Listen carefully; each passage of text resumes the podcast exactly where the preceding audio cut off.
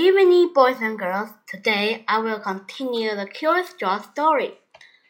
The story name is Curious George Goes Camping. Okay, let's begin the story. This is George.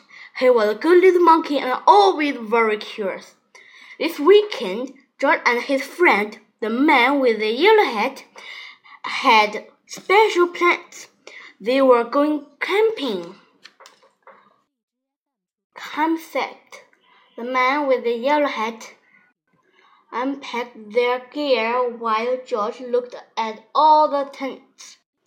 He saw tents of for a big family and one just the right size for a puppy. There were even tents on wheels. Would you like to help me put up our tents, George? The man asked. George was happy to help.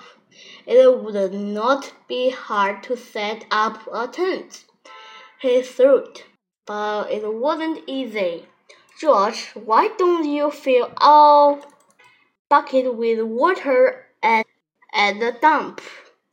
His friend suggested. We'll need it by our campfire later, when we roast marshmallows. Mmm, marshmallows. George loved marshmallows. He couldn't wait to try them roasted. Now don't, now don't wander off again and uh, into trouble. The man warned, but George didn't not hear him. It was already gone. At the dump, George worked the handle up and down. Soon his bucket was full. On the way back down the trail, he saw a family packing up. George watched a girl pour her bucket of water on the campfire. The fire sized out. George thought that looked like fun. He poured his bucket of water on the next campfire. Hey, yelled a camper. We weren't finished with that yet. The camper began to chase George, but George didn't mean to cause trouble. Now he only wanted to hide.